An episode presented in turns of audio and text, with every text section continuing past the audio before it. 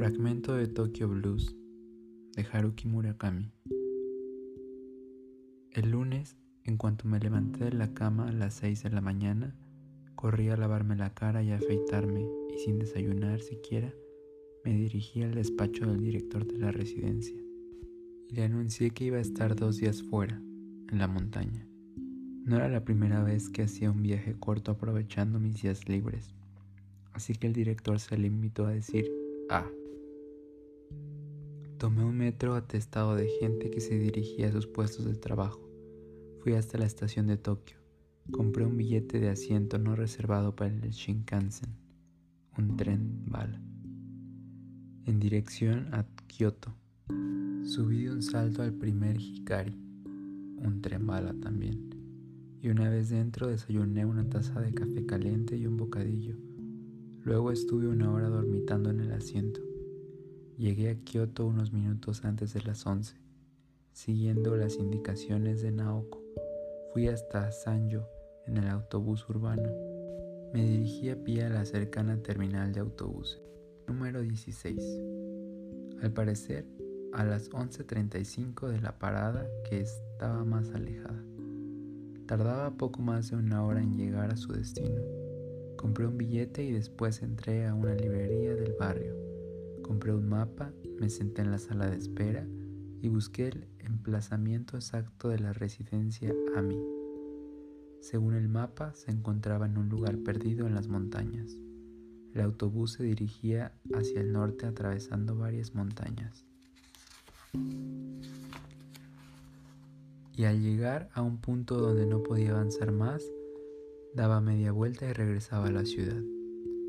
Yo debía apearme poco antes de la última parada. Allí encontraría un sendero y, según indicaba Naoko, tras andar unos 20 minutos llegaría a la residencia Ami. Debe ser un lugar muy tranquilo, estando tan escondido entre las montañas, pensé. En cuanto subieron unos 20 pasajeros, el autobús arrancó y enfiló hacia el norte por el interior de la ciudad, siguiendo el curso del río Kamo. Conforme avanzaba hacia el norte, menudeaban los campos de cultivo y los descampados entre las hileras de casas. Las tejas negras de los tejados y los plásticos de los invernaderos refulgían bajo el sol de principios de otoño. Poco después el autobús se adentró en las montañas. El camino era tortuoso y el conductor hacía girar sin descanso el volante de derecha a izquierda. Yo empezaba a sentirme mareado Aún tenía el sabor del café de la mañana en la boca del estómago. En estas, las curvas se hicieron menos frecuentes. Y en el momento en el que yo lanzaba un suspiro de alivio, el autobús penetró en un gélido bosque de cedros. Los árboles se erguían tan altos como en una selva virgen, impidiendo el paso de los rayos del sol al tiempo que cubrían todo de sombras. El viento que entraba por las ventanillas se enfrió de repente y la piel se humedeció. Durante bastante tiempo avanzamos a través del bosque de cedros siguiendo el curso del río. Y, cuando yo ya empezaba a creer que el mundo entero yacía enterrado para siempre en ese paraje, dejamos atrás el bosque y salimos a una especie de cuenca rodeada de montañas, hasta donde alcanzaba la vista se extendían unos campos verdes y, a lo largo del camino, fluía un río de aguas cristalinas. A lo lejos se alzaba una delgada columna de humo blanco. Aquí y allá se veía ropa tendida al sol y algunos perros ladraban. Frente a las casas había leña apilada hasta el alero y encima de la montaña de leña dormitaban unos gatos. En las casas no se veía un alma. La misma escena se repitió una y otra vez. El autobús cruzaba un bosque de cedros, entraba en un pueblo, lo atravesaba y volvía a adentrarse en un bosque de cedros.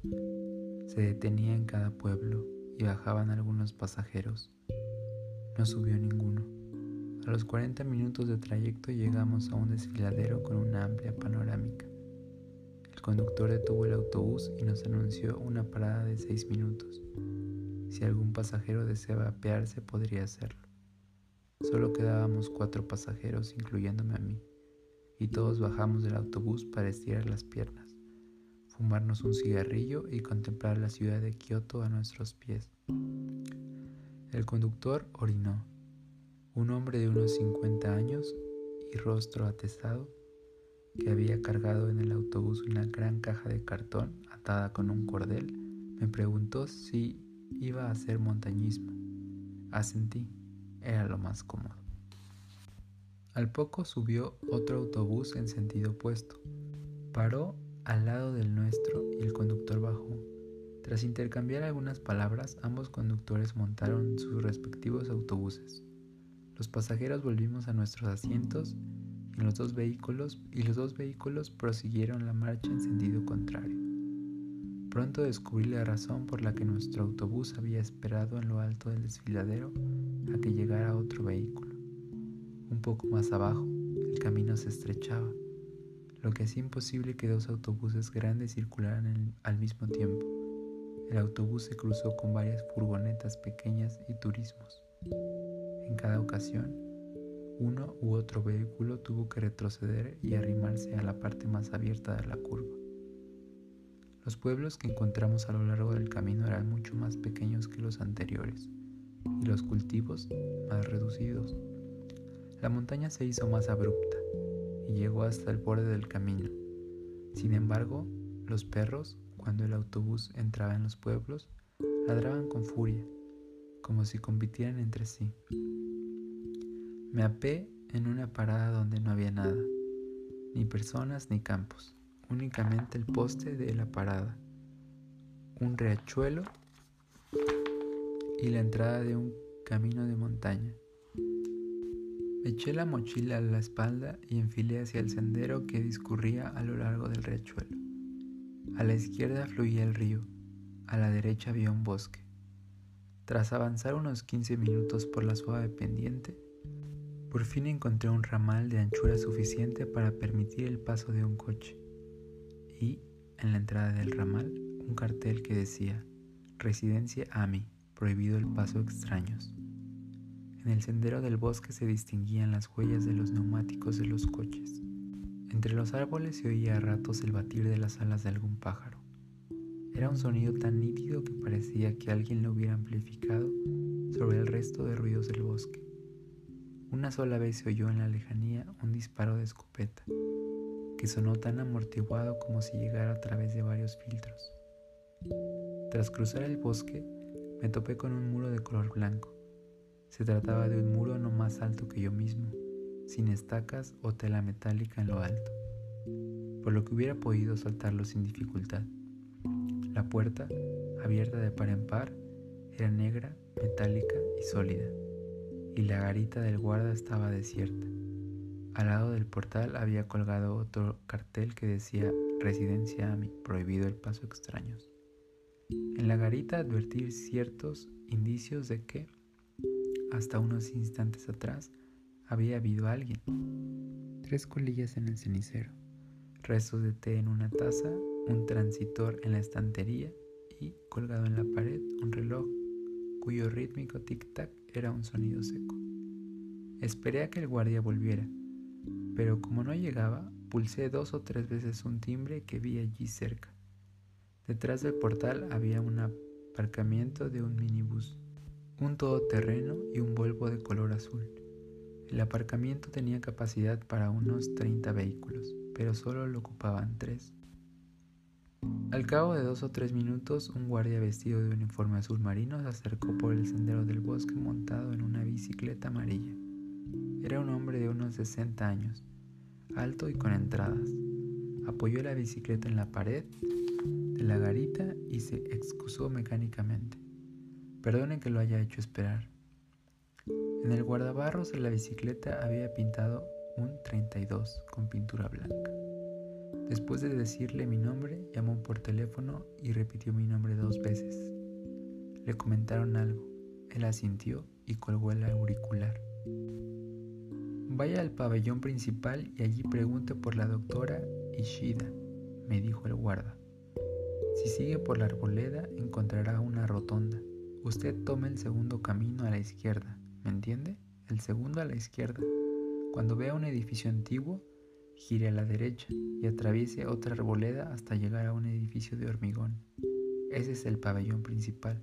Hay un letrero, no tiene pérdida.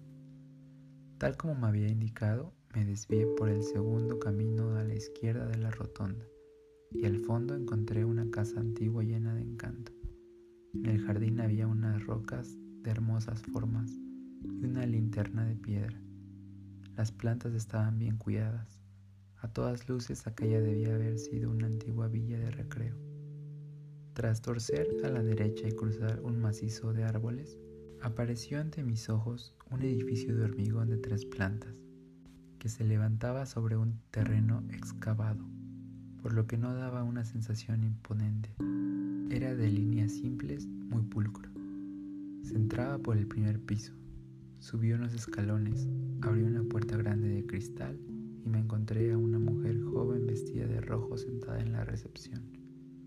Le di mi nombre y le dije que el guarda me había indicado que preguntara por la doctora Ishida. Ella sonrió, señaló un sofá de color marrón que había en el vestíbulo y me dijo que me sentara a esperar unos instantes. Tomó el teléfono y marcó un número. Me descolgué la mochila del hombro, me hundí en el sofá y observé el lugar. Era un vestíbulo limpio y agradable. Había varias plantas. De las paredes colgaban unas pinturas abstractas de buen gusto y el suelo relucía. Mientras esperaba, me entretuve contemplando mis zapatos reflejados en el pavimento.